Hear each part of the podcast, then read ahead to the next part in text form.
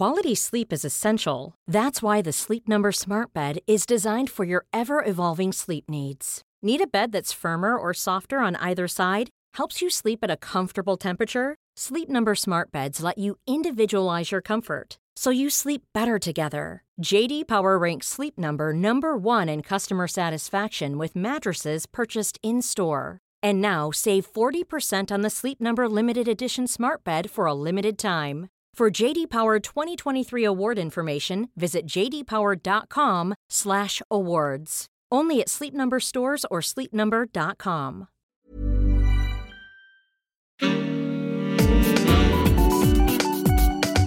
Queer as Berlin. Der schwule Hauptstadt Podcast mit Michael Mayer. Hallo und herzlich willkommen zur letzten Folge von Queer as Berlin in diesem Jahr. Und was war das für ein Jahr? Eines, das wir alle wohl nicht für möglich gehalten hätten. Aber nun war es so das Jahr 2020 und ähm, ich habe für die letzte Folge dieses Jahres mal das Studio verlassen und bin zum Berliner Kultursenator Klaus Lederer gefahren, der sich ein bisschen Zeit nahm. Und natürlich ging es in dem Gespräch um Corona, um die Berliner Kulturszene und was das bedeutet für die queere Szene, auch für die vielen Künstlerinnen da draußen. Über all das habe ich mit Klaus Lederer gesprochen gesprochen und ihn als erstes mal gefragt, ob er, ob der ganzen Arbeit, der ganzen zusätzlichen Arbeit, die er hat, die durch Corona auf ihn zugekommen ist, überhaupt noch zum Reflektieren kommt. Ja, man muss ja. Ich bin ja nicht nur Kulturmensch, sondern eben auch äh, stellvertretender Regierungschef und wir sind ja permanent gefordert, uns zu überlegen, wie reagieren wir auf die Pandemie. Ähm, und äh, da stellt sich ja nicht nur die Frage, welche Regeln erlässt man, die ja um, alle zwei Wochen dann wieder geändert werden und im Wettstreit der Ministerpräsidenten verschärft oder gelockert. Das ist ja ein, ein, ein buntes Treiben, sondern was mich natürlich auch als Linken interessiert, ist die Frage der sozialen Flankierung. Also äh, du lässt, äh, du kannst äh, in einer, äh, in einer Fünf-Zimmer-Bude mit Dachterrasse zu zweit äh, so eine Pandemie deutlich besser aushalten, äh, als wenn du als Alleinerziehende mit zwei Kindern in einer kleinen Wohnung lebst, gegebenenfalls auch noch Homeschooling, Homeoffice und alles nebenbei regeln musst oder noch zwei Job hast, um über Wasser zu bleiben. Das ist natürlich eine Katastrophe. Und was mir bei der ganzen Pandemie-Geschichte schon die ganze Zeit fehlt, das schlägt dann ein Stück weit auch in den Kultur Kulturbereich rein, dass die Ungleichheiten in unserer Gesellschaft durch die Pandemie noch mal massiv verschärft werden. Also äh, wer, äh, um mal in, den, in dem Wording der, äh, der Finanzkrise zu bleiben, too big to fail ist, der, der, dem werden die Milliarden hinterhergeworfen. Äh, für die äh, ganz no normalen äh, ähm, Beschäftigungsverhältnisse wird auch vielleicht noch was getan, aber all diejenigen, die ähm, damals unter Hartz IV letztlich in die Solo-Selbstständigkeit entlassen worden sind, um die kümmert sich letztlich überhaupt keiner. Das ist das große Thema.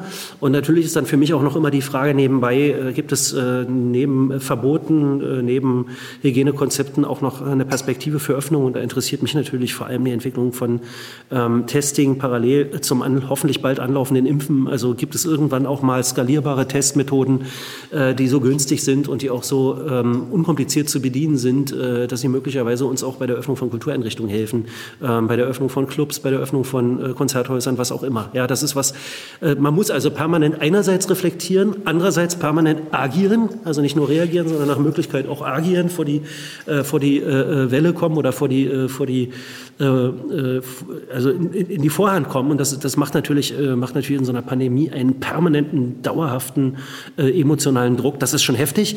Und trotzdem weiß ich natürlich auch, ich bin ähm, ja, äh, bin im Grunde in einer sozial relativ ge gesicherten Situation, also insofern auch einfach privilegiert. Äh, insofern ist das nicht, äh, nichts, worüber ich mich wirklich beschweren kann, sondern ist es ein Privileg, in einer solchen Situation wenigstens ein Stück weit auch das Heft des Handels in der Hand zu haben. Äh, und sei es nur ein kleines bisschen im Vergleich zu all denjenigen, die äh, letztlich äh, den Segnungen der Politik ähm, und den katastrophalen Folgen der Pandemie aufs Härteste ausgesetzt sind.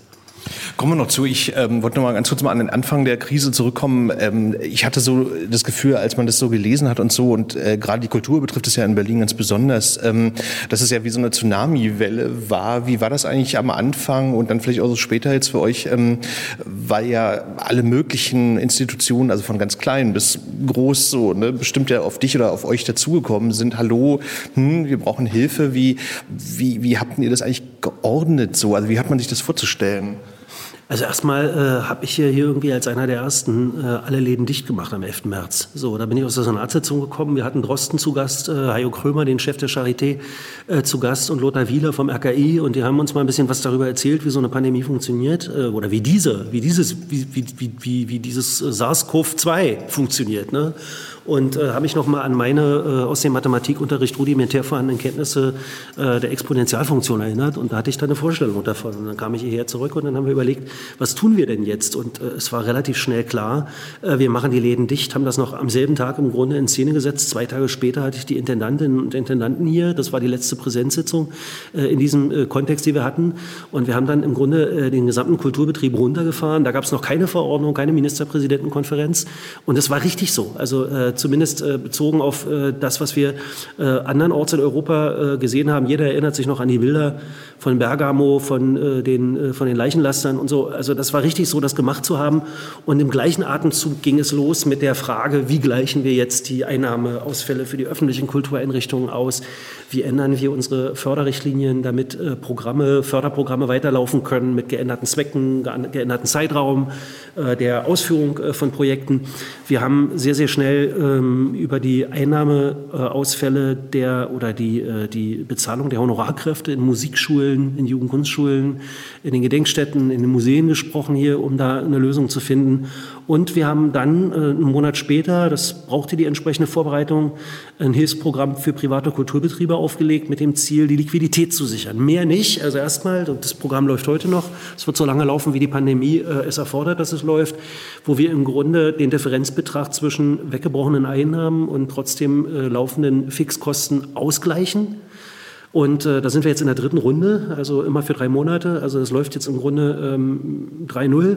Äh, 4-0 wird auch noch kommen. Und ich bin auch sicher, wir müssen am Schluss dann auch sowas wie eine, eine Anschubfinanzierung zum Wiederhochfahren äh, bieten. Das ist dann mehr als Liquiditätshilfe. Äh, das ist dann äh, eine äh, temporäre, wenn man so will, institutionelle Förderung. Aber die müssen wir natürlich auch erst noch durchkämpfen. Also es ist ein permanentes, ist ein permanentes Neujustieren, Ausprobieren, ähm, sich Gedanken machen und viel, viel, viel Kommunikation. Es ist im Grunde so, dass ich alle ja, immer dann, wenn die Pandemie wieder gerade in so einem neuralgischen Feld ist, mit Videokonferenzen inzwischen, mit den Bühnen, mit den Einrichtungen der freien Szene, mit den Museen, Gedenkstätten, Galerien in direkter Kommunikation bin, weil in einer Krise ist Kommunikation schon alles und ich kriege auch das Feedback, das läuft nicht in allen Bundesländern so. Nun kann mich erinnern, dass es ja am Anfang so war, ähm, als ihr diese äh, Förderprogramme oder diese Hilfsprogramme für die ähm, Freelancer äh, aufgelegt habt, für die, für die Solo-Selbstständigen, die sogenannten, ähm, äh, dass das ja dann irgendwie in der Folge ja so dann Kritik gab, irgendwie auch aus anderen Bundesländern, hm, also nach dem Motto Berlin schmeißt es Geld raus, ohne da zu überprüfen und so. Aber auf der anderen Seite weiß man ja in Berlin auch, dass es ja unglaublich viele Leute gibt an DJs, Technikern etc. etc., die ja wirklich dann irgendwie vor dem Nichts standen oder vielleicht sogar jetzt auch noch stehen. Ähm, wie siehst du das ähm, rückblickend? War das richtig, das so zu machen, also angesichts der Vielzahl von Leuten, die da Hilfe brauchen? Ja, auf jeden Fall. Wir hätten das gar nicht anders machen können. Also äh, man muss sich ja mal vorstellen, äh, wir müssen sowas ja administrieren. Also das muss ja irgendwie äh, gemacht werden. Und äh, ein Programm, wo man Hunderttausenden, und man kann das ja wirklich so sagen, ja, äh, hilft, äh, da, äh, da, hat man gar keine andere Chance, als dass man so ein Programm automatisiert aufsetzt. Das heißt also, äh, und das haben wir dann auch gemacht, die Leute haben sich beworben äh, im, übers, übers Web, über, einen, über eine entsprechende Internetseite, über ein Portal und äh, man konnte ein paar Gegenchecks machen äh, und dann wurden die Mittel ausgezahlt. Und wir haben von Anfang an gesagt, es wird eine Nachkontrolle geben, also eine, eine äh, Ex-Post-Kontrolle. Also da wird dann nochmal nachgecheckt, ob das Geld tatsächlich auch äh, gebraucht worden ist. Aber erstmal ging es darum, möglichst schnell zu helfen, möglichst vielen zu helfen und das auch noch mit den verfügbaren Ressourcen äh, zu administrieren, die uns hier zur Verfügung stehen. Und äh, ja, diejenigen, die damals geschimpft haben oder die äh, ähm, äh öffentlich äh, äh, uns dafür angegriffen haben, die merken jetzt, ähm, dass sie vor demselben Problem stehen. Der Bund muss ja jetzt auch gerade sehen, wie er mit seinen Novemberhilfen, die jetzt haben wir Dezember, wo immer noch nicht klar ist, ne, wann fließen die eigentlich, wann, wann, wann läuft das Geld eigentlich? es hat keinen Sinn, den Leuten zu helfen wenn sie alle krachen gegangen sind. Dann, dann kommt die Hilfe zu spät. So, insofern, wir haben das völlig richtig gemacht. Das Problem ist nur, dass natürlich das auch so teuer ist, wenn man sowas macht, äh, dass man das nicht für die gesamte Zeit machen kann. Wir haben ja damals darauf gesetzt, dass der Bund einspringt. Und was mich bis heute heute wirklich furchtbar ärgert, ist, dass äh, die Belange von Solo-Selbstständigen und Freiberuflern keine Rolle spielen. Es ist immer noch nicht äh, der Unternehmerlohn dabei. Die Leute werden auf Hartz IV verwiesen und damit äh, setzt man eigentlich das fort, was äh, mit der Agenda 2010 schon mal unseliges begonnen wurde. Man unterscheidet nämlich äh, zwischen Leuten, die ernsthaft arbeiten und Leuten, die, äh, naja, ne, selber schuld sind. Was sind Sie auch Freiberufler, aber sind Sie auch Solo-Selbstständige? Bitte, das ist jetzt ironisch gemeint für diejenigen, die das nicht von selbst verstehen. Ähm, und verweist Sie auf Hartz IV. Ich finde das einen unwürdigen Umgang. Und es besteht vor allem die Gefahr, dass Leute sich dann eben auch entscheiden zu sagen, tja, ja, dann ist es eben in dieser Branche für mich das gewesen. Dann schule ich jetzt halt um oder mache irgendwas anderes. Und das ist dann mit einer Verarmung im Kulturbereich und im Veranstaltungsbereich und im Kreativbereich verbunden. Wer kann daran ein Interesse haben? Ich finde das ja eine interessante Debatte auch deswegen, weil wenn man sich jetzt mal überlegt, also wenn man das quasi jetzt alles zusammenzählt, dann ist das ja eine Milliardenindustrie, die Kulturindustrie. Ne? Also ist halt sehr, sehr kleinteilig zum Teil auch, also nicht wie Lufthansa oder so, aber es ist ja eine Milliardenindustrie. Ich finde ja die Frage interessant, weil ähm, nun gibt es ja sehr viele Leute, die sich auch für die Kultur einsetzen, also du oder Monika Grütters oder viele andere Politiker ja auch. Aber interessant ist ja, dass man so das Gefühl hat, okay, in der jetzigen Krise fällt das trotzdem immer so hinten runter. Ne? Also immer so, das ist dann immer so fast wie so eine Art Fußnote. Ach ja, die Kultur, also auch noch.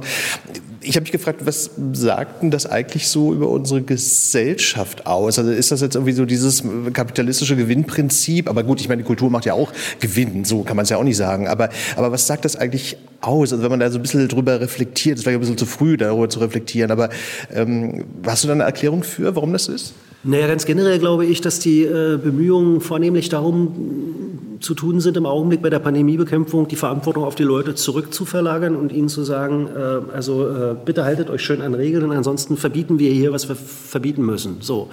Äh, bereits im März, April äh, war die Kultur im Grunde für die meisten äh, der damals agierenden Vertreter der politischen Klasse kein Thema. Null.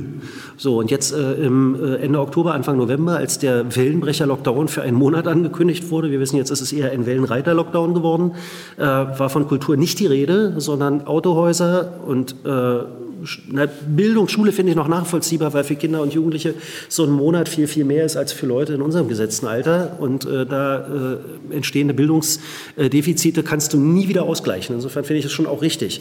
Aber dass dann am, ansonsten eigentlich gesagt wird, also äh, alles im Arbeitsbereich kann einfach so weitergehen. Äh, Heil kriegt noch nicht mal seinen, äh, seinen, seinen Anspruch auf Homeoffice durch in einer solchen Situation. Da fährst du dich doch an den Kopf. Ja?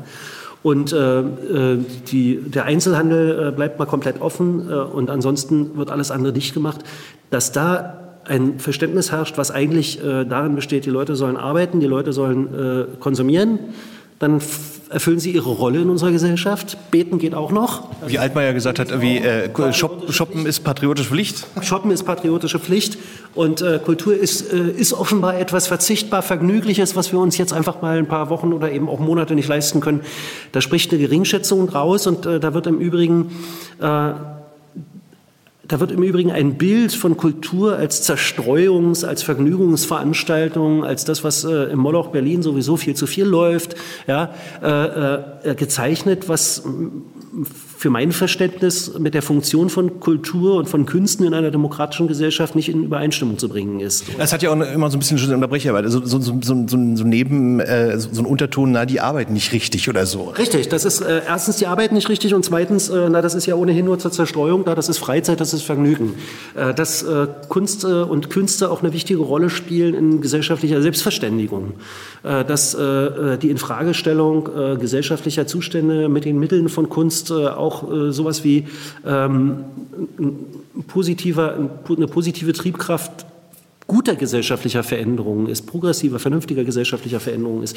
Das gerät da völlig aus dem Blickfeld. Das hat mich sehr geärgert und ich habe jetzt dann auch darum gekämpft, dass äh, ähm, auch mein Ministerpräsident und auch andere äh, in der äh, Schalte mit der Kanzlerin dann wenigstens dafür sorgen, dass die Kultur jetzt mal äh, eine Erwähnung findet und auch der Stellenwert der Kultur der ja auch im Grundgesetz mit der Kunstfreiheit eine besondere Hervorhebung gefunden hat, dass dieser Stellenwert dort jetzt erst einmal zur Kenntnis genommen wird und dass wir wenigstens, wenigstens äh, das Zugeständnis bekommen haben, dass nachdem Kultur das Erste ist, was überall runterfährt und zumachen muss und nicht stattfinden kann, jetzt aber auch garantiert ist, dass äh, Kunst und Kultur nicht das Letzte sind, was wieder aufmachen.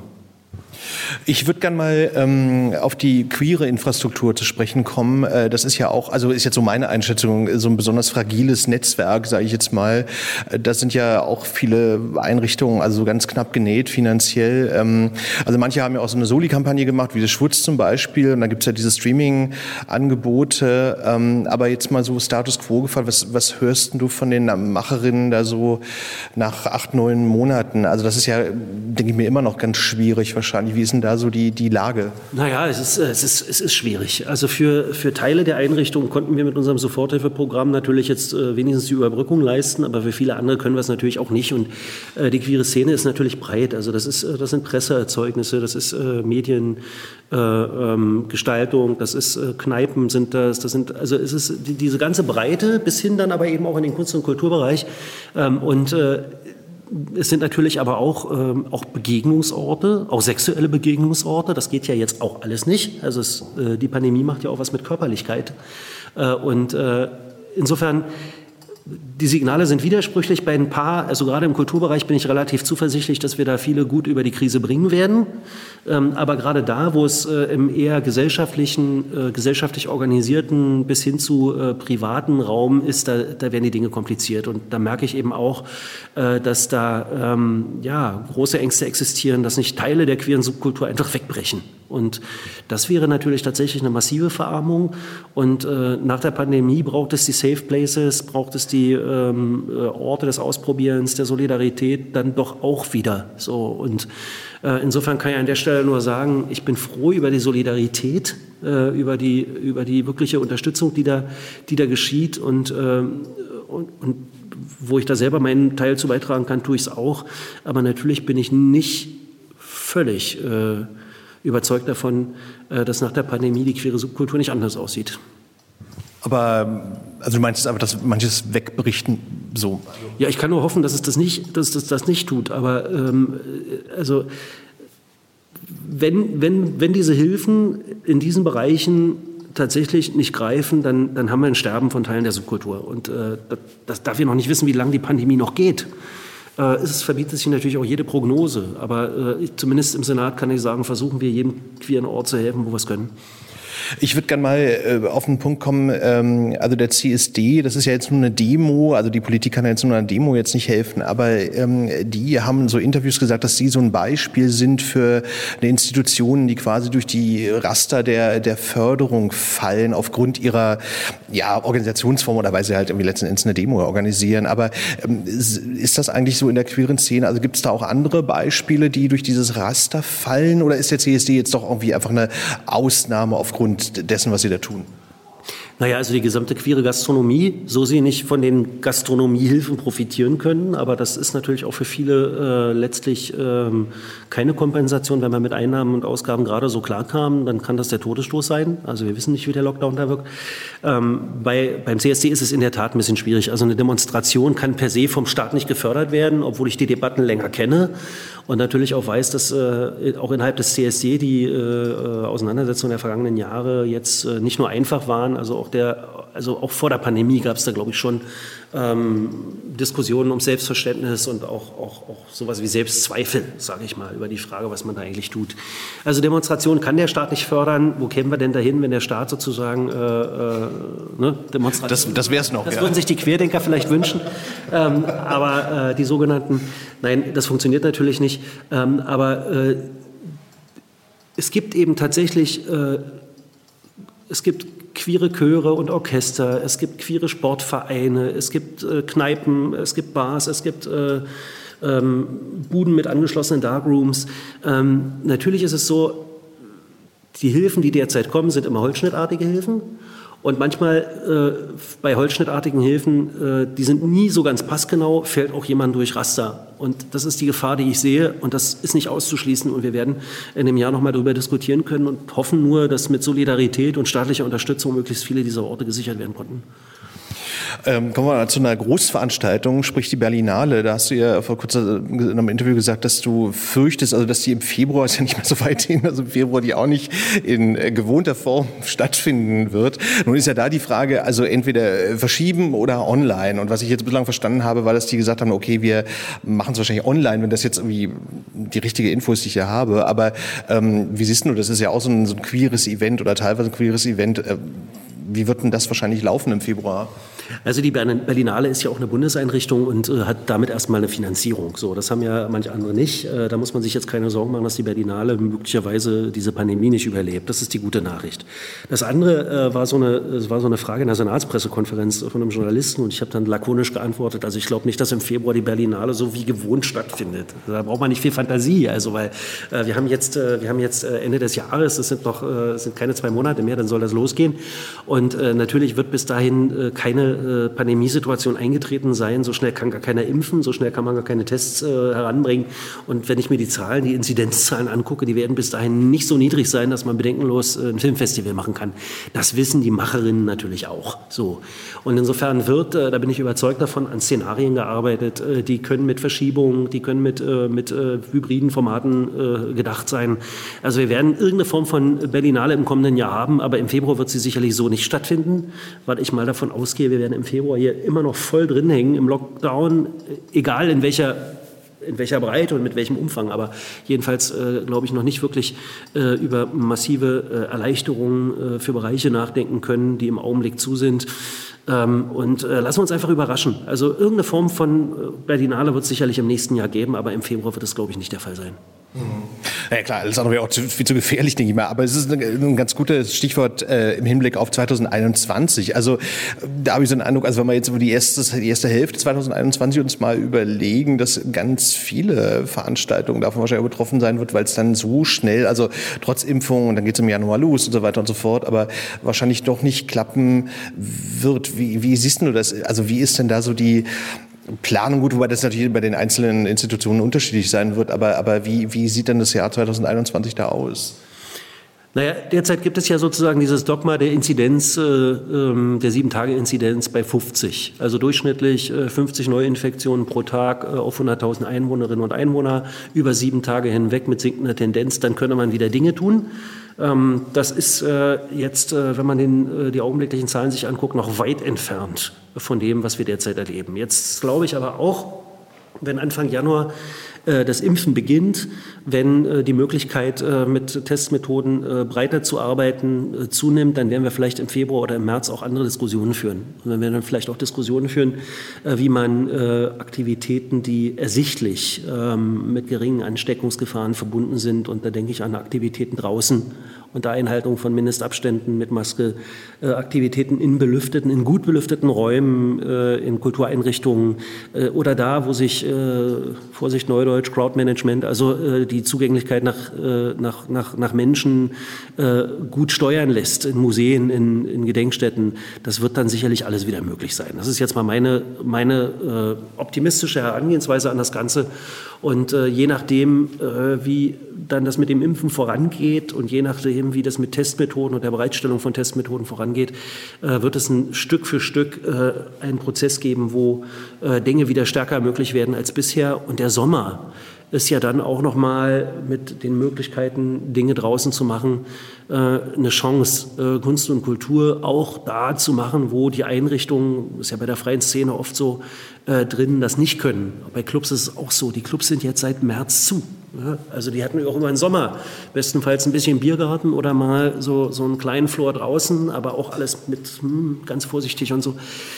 Also ich rechne damit, dass wenn die Impfungen beginnen, wenn äh, dann auch noch der zweite Impfstoff kommt, der nicht bei minus 80 Grad gelagert werden muss und möglicherweise auch über hausärztliche Versorgung verimpft werden kann, äh, wenn äh, Testmethoden äh, es erleichtern, wo man sich nicht vorher noch irgendwie so ein, so ein Stäbchen bis, in die, bis an die Gehirnrinde äh, in die Nase drücken muss, dann wird sicherlich auch darüber zu diskutieren sein, ob auch bei höheren Inzidenzen äh, vulnerable Gruppen sind geschützt äh, Dinge eher möglich sind. Aber das sind Diskussionen. Im Augenblick diskutieren wir über die Verschärfung von Regeln, weil die Inzidenzzahlen trotz Wellenbrecher-Lockdown nicht im Ansatz so gedämpft worden sind, äh, wie man äh, das erwartet hätte, wie das damals wahrscheinlich viele erwartet hätten. Äh, und im Vordergrund steht im Augenblick natürlich die Sicherung der Handlungsfähigkeit in den Intensivstationen und der, der Schutz des Personals vor Überlastung, die sind schon am Limit und vor dieser furchtbaren Triage-Entscheidung. Das, das ist jetzt, glaube ich, das, was im Vordergrund steht. Und in zwei Monaten werden wir sicherlich anders reden. Klar, man macht das ja nicht zum, nicht zum Spaß. Aber ich wollte dich trotzdem noch mal fragen, eine private Frage. Was, was fehlt denn dir am meisten? Ich habe gelesen, du bist, glaube ich, auch Opernfan, glaube ich. Kann das sein? Irgendwie ja. So? Ja, so. Also was fehlt denn dir eigentlich am meisten also an von all dem, was jetzt nicht stattfindet? Naja, also äh, was, mich, was, mir, was mir überhaupt fehlt, ist, äh, also ich minimiere ja in der Tat meine sozialen Kontakte auch deutlich. Äh, ich finde... Also ich, mein Tag war schon früher dicht, aber jetzt, wo Anreise- und Abreisezeiten im Kalender auch nicht mehr auftauchen, kann man den Tag mit einer Videokonferenz an der anderen so richtig schön vollknallen. Und es gibt den Ausgleich nicht mehr. Also das, was man dann früher mal hatte, unter Leuten zu sein, mal über andere Dinge zu reden, als über das, was man den ganzen Tag so macht. Ja. Mal einen Impuls von draußen bekommen. Das kann eine Ausstellungseröffnung genauso sein wie ein, ein schönes Konzert oder ein, gutes Theaterstück. Äh, oder eben auch mal ein Clubbesuch. Ja. Und sei es am Sonntag äh, im, im, im Garten des About Blank, Glas Sekt zu trinken. So, das alles findet derzeit nicht statt. Und äh, ich merke, dass es, äh, wie gesagt, aus einer extrem privilegierten Situation, weil ohne wirkliche Existenzangst und mit einem, äh, mit einem gesicherten Einkommen äh, lässt sich da sehr, sehr locker drüber reden. Äh, die Probleme anderer Leute sind viel, viel massiver als meine. Aber ja, äh, es ist man ist wie in so einem Tunnel und dieser Tunnel äh, und das, das, Licht am Ende des Tunnels ist noch ein ganzes Stück weg. Das ist etwas, was psychosozial ziemlich auf den Deckel, ziemlich auf den, auf den Sender geht. Das kann ich mir vorstellen. Ja, ja man, man, mag schon gar nicht mehr am Computer sitzen, ne? weil irgendwie ja. so, so oder mit Freunden dann irgendwie auch noch Videokonferenzen machen. Ich habe am Schluss irgendwie noch mal eine, eine Frage zu der queeren äh, Szene, weil wir ja so ein kleines bisschen über CSD gesprochen haben. Und zwar, ich habe mal äh, bei mir im Podcast äh, Ralf König gehabt, äh, den Comiczeichner aus Köln. Also der ist ja eigentlich, na gut, der pendelt immer zwischen Köln und Berlin, aber, aber der hat trotzdem einen ganz guten Vergleich zwischen Köln und Berlin. Und der hat mal was ganz Spannendes gesagt. Der hat mal gesagt, ähm, also wenn er hier so sieht, ähm, wie sich die queere Szene so untereinander so bekriegt, so, also was man dann auch liest in der Siegessäule und wo auch immer man es dann mitbekommt, dann ist er immer ganz schockiert, weil er findet so das in Köln, also nicht, dass die Leute sich da alle lieb haben, aber er meinte, in Köln ist das irgendwie viel gesitteter so, ne? Und ich habe mich dann irgendwie gefragt, hm, interessant, also wenn er das sagt, dann wird es wahrscheinlich was dran sein. Hast du eine Erklärung, warum, warum ist denn das eigentlich in Berlin so, weil das jetzt ja alles so ausdifferenziert ist, also weil so viele unterschiedliche Gruppen hier sind, ist natürlich einfach auch größer, aufgrund der Tatsache, dass Berlin eine größere Stadt ist. Also warum, warum bekriegt sich da die Szene manchmal so? Das ist ja eigentlich spannende Frage. Also ich bin, bin noch nicht alt genug, um sagen zu können, ob es jemals anders war. Auseinandersetzungen gab es in den Szenen immer. So, also äh, die Frage, ob man jetzt äh, eine, äh, äh eine, Polittunte ist oder irgendwie eher sozusagen eine, äh, eine Lebefrau. Ja, also das ist sozusagen gab es so immer bestimmte bestimmte Auseinandersetzungen äh, und äh, zum Teil auch quasi Identitätsbildungen, die andere Akteurinnen und Akteure draußen gelassen haben, was dann dazu geführt hat, dass Anerkennungskämpfe stattfanden um die noch nicht ausreichend repräsentierten Teile der Szene. Äh, Man hat so den Eindruck, es ist ein bisschen stärker geworden, aber vielleicht stimmt das auch gar nicht. Ich habe insgesamt, hab insgesamt den Eindruck, dass, äh, dass äh, ähm, Anerkennungskämpfe, die immer richtig sind und notwendig sind, ab irgendeinem bestimmten Punkt dazu führen, äh, dass Allianzenbildung schwierig wird. Also äh, jede und jede, also jede, jede Akteursgruppe hat ihre individuellen äh, Repräsentationsbedürfnisse im Blick und sieht sie bei anderen nicht in dem Maße aufgehoben, aufgenommen, äh, wahrgenommen und äh, mitverfolgt. Und äh, das führt aber am Ende zu Zersplitterungen und Spaltungen, die äh, es kaum noch möglich machen. Und das macht mich auch schwach. Also das ist etwas, worunter ich durchaus auch leide, äh, gemeinsame, äh, übergreifende Zielvorstellungen zu formulieren und auch in gemeinsame Auseinandersetzungen zu gehen. So, also ich wünschte mir das bessere Aushalten von Differenzen, die zum Teil im Übrigen nicht nur der Ignoranz gegenüber dem eigenen der eigenen Identität geschuldet sind, sondern manchmal auch ganz real in gesellschaftlichen Widersprüchen ihre Ursache haben. Äh, ja, also die Auseinandersetzung um die Frage äh, beispielsweise ähm, beim Paritätgesetz, ne, wo kommen da beispielsweise äh, Menschen her, die sich nicht, äh, die sich, die sich nicht binär definieren? Ne? Wie werden die? Also da, da, da sehen dann wiederum andere äh, erreichte Kämpfe der Vergangenheit gefährdet durch neue Debatten. Dabei finde ich, das kann man, das kann man alles auch in ruhiger und äh, einander ernstnehmender und zuhörender Art und Weise diskutieren und dann trotzdem gucken, wo ist denn eigentlich der Horizont an Gemeinsamkeiten, den man als Grundlage für seine Kämpfe nimmt. Sonst steht man nämlich am Ende ziemlich allein da. Und dieses Zersplittern und noch weiter zersplittern und noch weiter zersplittern, äh, was äh, dann äh, die großen Auseinandersetzungslinien aus dem Blick verliert und eigentlich nur noch in der Szenerie das Gegenüber sucht. Ja? Äh, das, das halte ich für problematisch, ähm, weil auch die gesamtgesellschaftliche Entwicklung in einer Form zu autoritärem neigt, äh, zu äh, menschenrechtsfeindlichen Praktiken neigt. Äh, also wir brauchen nur 80 Kilometer weiter gucken hinter die polnische Grenze. Äh, und wir wissen, wenn wir genau hingucken, ja natürlich auch hier, ja, wenn, wir, äh, wenn wir den Marsch fürs Leben sehen, welche Auseinandersetzungen uns hier ins Haus stehen. Und äh, da wünschte ich mir bei allen Differenzen und bei aller, äh, bei aller äh, notwendiger Auseinandersetzung und dem Austragen von Konflikten ein größeres solidarisches Gefühl, ein größeres Zusammenhaltsgefühl in der Szene und auch die größere Fähigkeit, äh, miteinander auch ähm, kleinste gemeinsame Nenner zu finden. Äh, denn wenn wir es nicht tun, ein anderer wird es für uns nicht tun. Ja, ich, ich, ich musste so dran denken, weil, weil Jens Spahn hat es ja in Bezug auf Corona gesagt, aber er hatte diesen Satz gesagt, wir werden uns, äh, wenn die Pandemie mal vorbei ist, wie viel verzeihen müssen. Und ich habe dann gedacht, das ist eigentlich ein ganz schöner Satz, den man eigentlich irgendwie auch auf, also zum Beispiel auch auf die queere Szene irgendwie auch anwenden könnte, im Sinne von, dass man nicht immer alles so ganz, ganz ernst und äh, so, was du jetzt gerade gesagt hast, immer so, so konfrontativ verhandelt und, und, und nicht verzeihlich. Ja, wobei das Kaputtsparen des Gesundheitssystems bis auf die Kante, äh, was über Jahre hinweg immer wieder betrieben worden ist, werde ich niemandem verzeihen, auch keinem Gesundheitsminister, der, ich finde, auch nicht der Richtige ist, jetzt schon mal einzufordern, dass man danach der Politik verzeiht. Also das können andere tun, aber das kann man selber in äh, Verantwortung Handelnder nicht. Ähm, äh, insofern. Ich nicht einfordern, meinst du? Nee, nee, nee, das kann man nicht. Also ich kann mich nicht schon mal vorher sozusagen freisprechen von allem, was ich in der Zwischenzeit mache oder nicht gemacht habe. Äh, natürlich gibt es Irrtümer, weil wir alle das erste Mal mit so einer Pandemiesituation konfrontiert sind. Das ist äh, ganz normal, das ist auch menschlich, das ist auch verständlich. Ähm, aber wir sind kein großes Wir ja, sondern äh, die Menschen sind von der Pandemie in sehr, sehr unterschiedlicher Art und Weise betroffen. Und diejenigen, die politisch Verantwortung für ein Pandemie-Management tragen, sind nicht diejenigen, die schon mal vorweg die Entschuldigungen einfordern können. Das finde ich äh, den Zungenschlag, den lasse ich ihm nicht durchgehen. Ja gut, das stimmt natürlich. Das ist wahr. Vielen Dank für deine Zeit. Ich habe am Schluss noch eine Frage, aber ich ahne natürlich schon, was du jetzt darauf antworten wirst. Und zwar, also jeder hat ja so einen Wunsch für 2021, aber ich stelle die Frage jetzt trotzdem, was wäre jetzt dein Wunsch für 2021? Ach, dass wir wieder in einer Situation können, wo ich Leuten, die ich gerne habe, um den Hals fallen kann. und natürlich auch mal wieder in den Club gehen oder sowas. Also all diese Dinge, äh, die man im Augenblick nicht machen kann und die natürlich zum Leben auch dazugehören, wo man dann auch einfach mal sagen kann, so jetzt lassen wir die anderen Dinge mal weg. Hm. Das stimmt, so alle fünf Grad sein, lassen wir mal in Berlin sein. Genau, genau. Prima, danke für deine Zeit. Dankeschön. Danke. Danke. Ja, soweit das Interview mit Klaus Lederer und das war's mit Queer as Berlin für dieses Jahr. Danke, dass ihr das Jahr über dabei wart. Habt schöne Weihnachten, einen guten Jahreswechsel in der Hoffnung, dass wir nicht ständig mehr über Corona reden müssen im nächsten Jahr.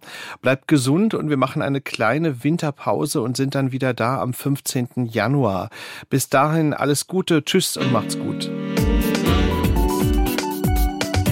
Queer as Berlin. Der Schwule Hauptstadt Podcast mit Michael Mayer.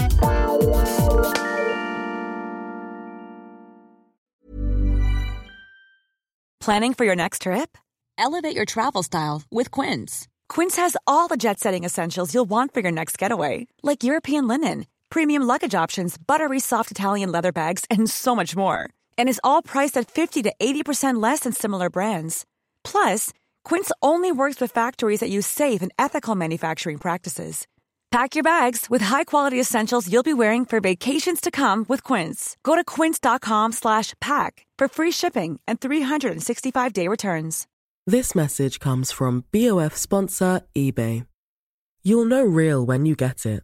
It'll say eBay Authenticity Guarantee. And you'll feel it.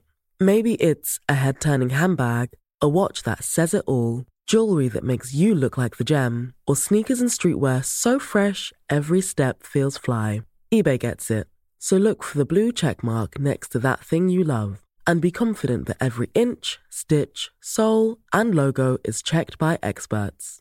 With eBay Authenticity Guarantee, you can trust that feeling of real is always in reach.